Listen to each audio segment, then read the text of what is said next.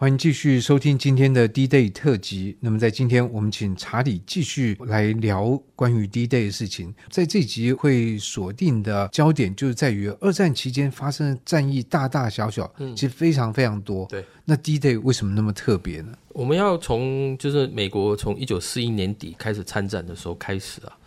美国的整个国家的战争机器动起来，它其实它需要一段时间啊。我们知道，当时美国的很多那种军官啊、将官，他们的位阶都是比较低的。以艾森豪来说好了，他当时还是一个上校，他在菲律宾，他参战的时候是上校，对对对，开战的时候他还是一个上校，但是到战争结束就是上将。对，所以当时他们就是整体的美国的那个编制是算是比较小的。那因为比较小的关系，我就不需要这么多的将官嘛。是，那可能当时将军，比如说只有十个，但是因为开战了以后单位多了，我就有需要更多的。水涨船高，就人数增加，然后高阶军官什么这都就要一直对就要多了嘛。我都没想过这一点呢。当时是这样的，我看过艾森豪的他的一个影集啦，叫 I I K E，呃，当时就是这样，他珍珠港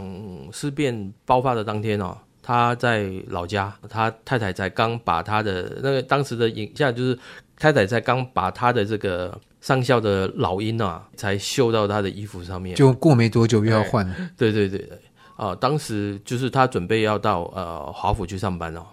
那马上就接到通知啊，就是说哎发生事情了，赶紧到回去报道这样子。也是因为这样，就是说哎，当时罗斯福总统马歇尔将军啊，希望他。就到英国去啊，作为他们的 liaison。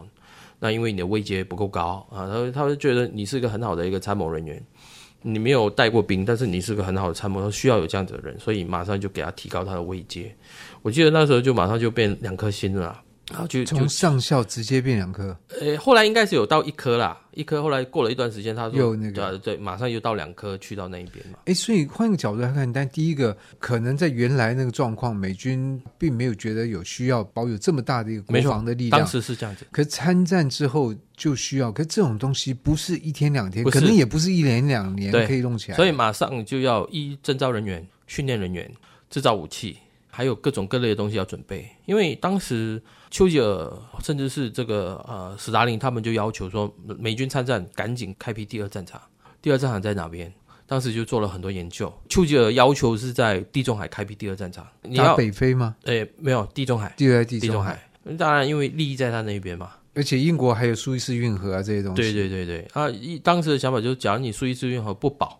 那你可能亚洲你会被断掉了。那你这个。石油的来源也会被断掉了哈，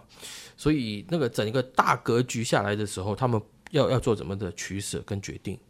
一直开第二战场的这个研究，他们说当然，哎，那还有其他什么提议吗？关于第二战场？嗯，那一开始其实就直接就打法国啊，就直接就打法国，直接就过去。但是，呃，这个美国的提议啦，一开始。但是英国这边他就是说啊，不行啊，那你这样子地中海不顾我不行啊，反正他就有很多他自己的想法。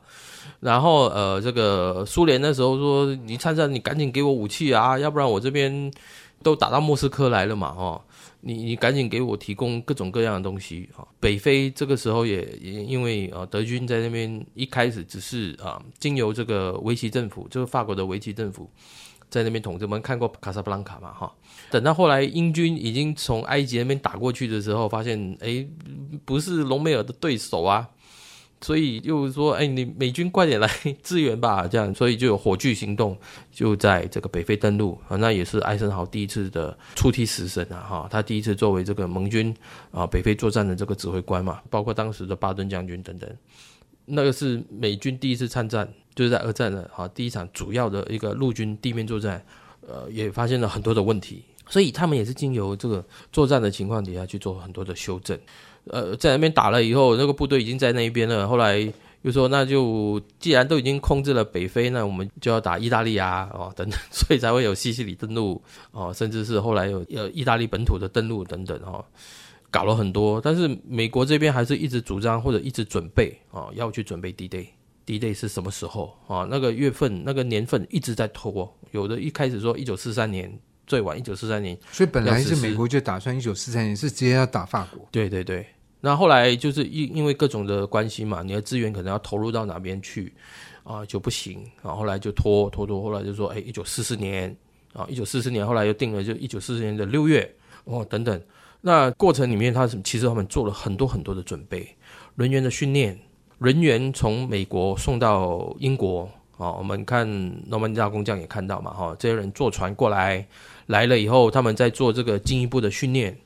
编装，啊，后来又加上他们要做这个两栖登陆的这个练习。你想想看，我们只是一个团或者一个师的登陆，你要动用的东西就这么多，但是你要动用到好几万、好几十万人的时候，那是完全不一样的。当时登陆艇的数量又不够，又要打造登陆艇，不管是小型的 LCU 登陆艇。大型的 LST 的这个登陆舰等等等等的船上面的装载都有专门的兵啊，他们在做这个装载的这个训练啊。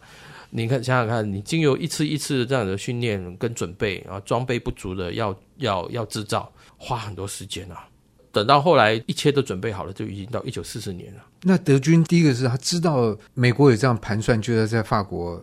其实他们知道一定会发生登陆。当然，他们以为当时的想法说，你从地中海打进去，当然有个想法，就是你从地中海经由意大利，可以很快直指直指法国。德国的核心啊，是越过阿尔卑斯山，阿尔卑斯山就打到德国去了。嗯、当然讲是容易嘛，后来意大利那边山路崎岖啊，那个战略是激烈。那个在是不是在一战期间，在那个阿尔卑斯山也是打，是就打打那边就是都很因为地势的问题，呃，你不及在法国这个大平原、大草原上面去打哦，那个地势和完全不一样的，部队也可以施展开来嘛，哈、哦，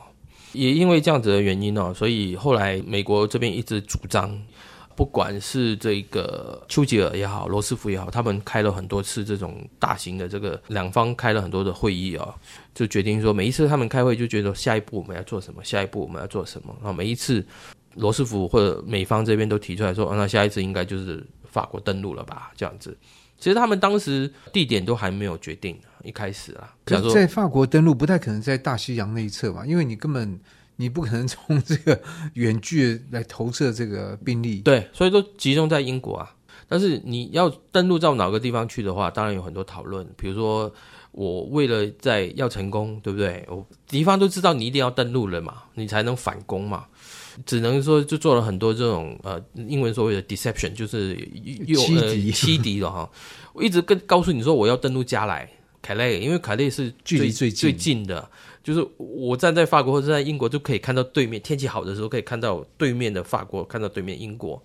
那他们就做了很多欺敌的效果，比如说一直在广播上面或者宣传上面一直说哇，我们最重要的巴顿将军来了，打败德军的这个巴顿将军来了，这样他领导啊第三军团准备啊，一旦开战以后就要反攻啊之类的，搞了很多这种东西啊，让德军他们在收集情报方面啊产生很多的这个误判。那同时，他们也在诺曼底这边收集很多的情报，比如说滩头啊，能不能承受这个战车啊？又或者是请这个法国的这个反抗组织，他们收集各种啊，比如道路的情报啊，或者是哪个军官他的作息怎么样啊？呃，潮汐的这种问题啊，等等。所以有很多很多这种情报的收集，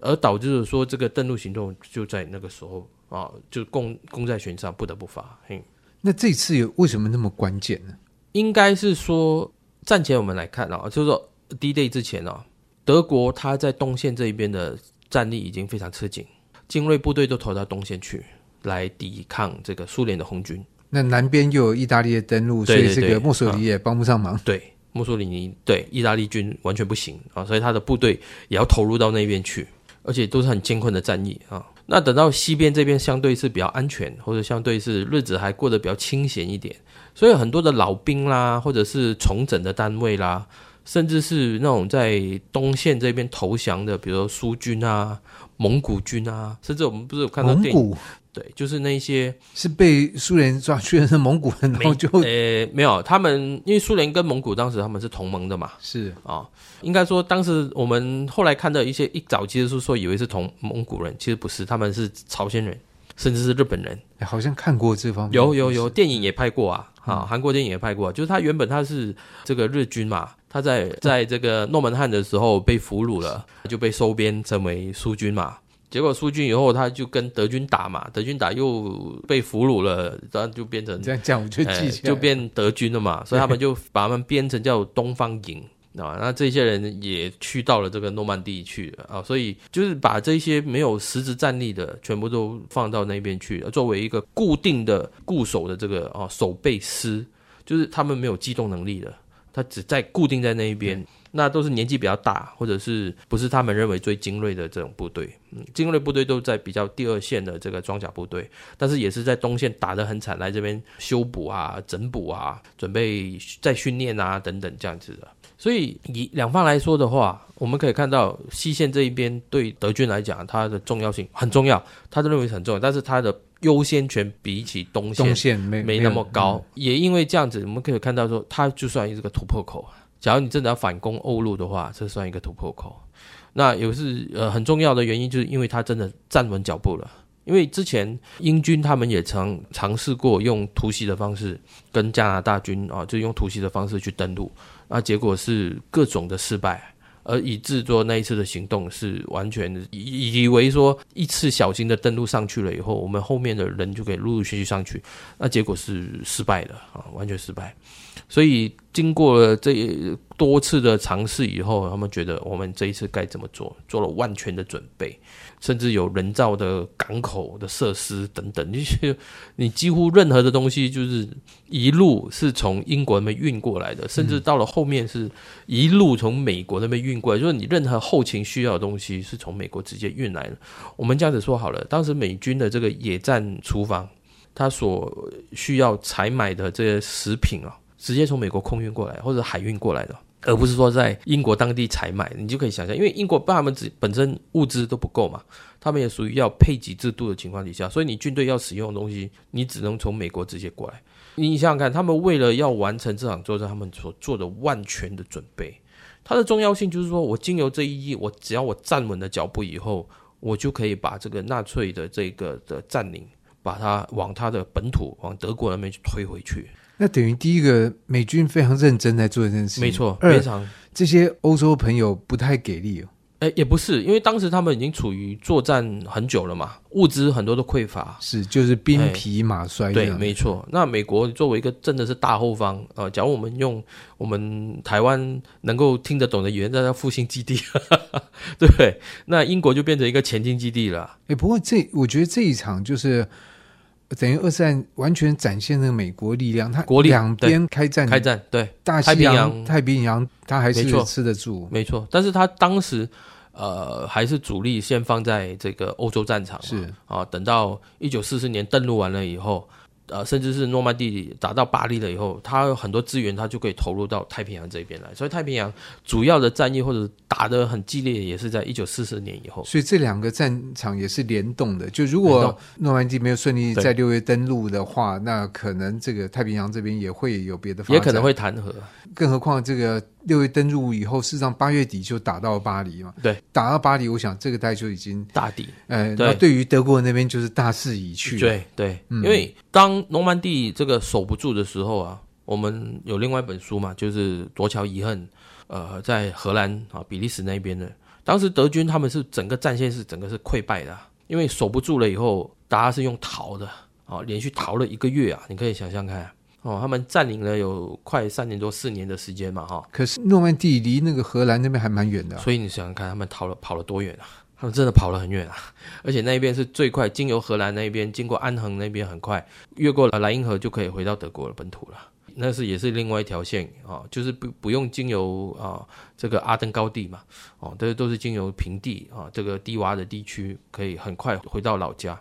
这个也是呃，当时整个德国，因为当你开辟了第二战线以后，它东西线都要兼顾嘛。以德国当时的这个国力啊，它算是一个中等的强国，但是它资源啊，毕竟还是有限。面对这样子的两线的压迫下来以后，它就没有办法两边都兼顾得到了。嗯，这个对当时来说是非常非常重要的一件事情。嗯，是，所以我想听众透过查理的介绍跟解释，大概就知道，呃，D-Day 这诺曼底登陆在整个战局，这是起了一个蛮关键的变化。没错，假如我们今天我们再看的话，假如真的是有一场战役可以起这么关键性的一个作用，当然还是有很多，但是以 D-Day 来说的话，不管是它的规模，不管是它最后的它所得到的成就。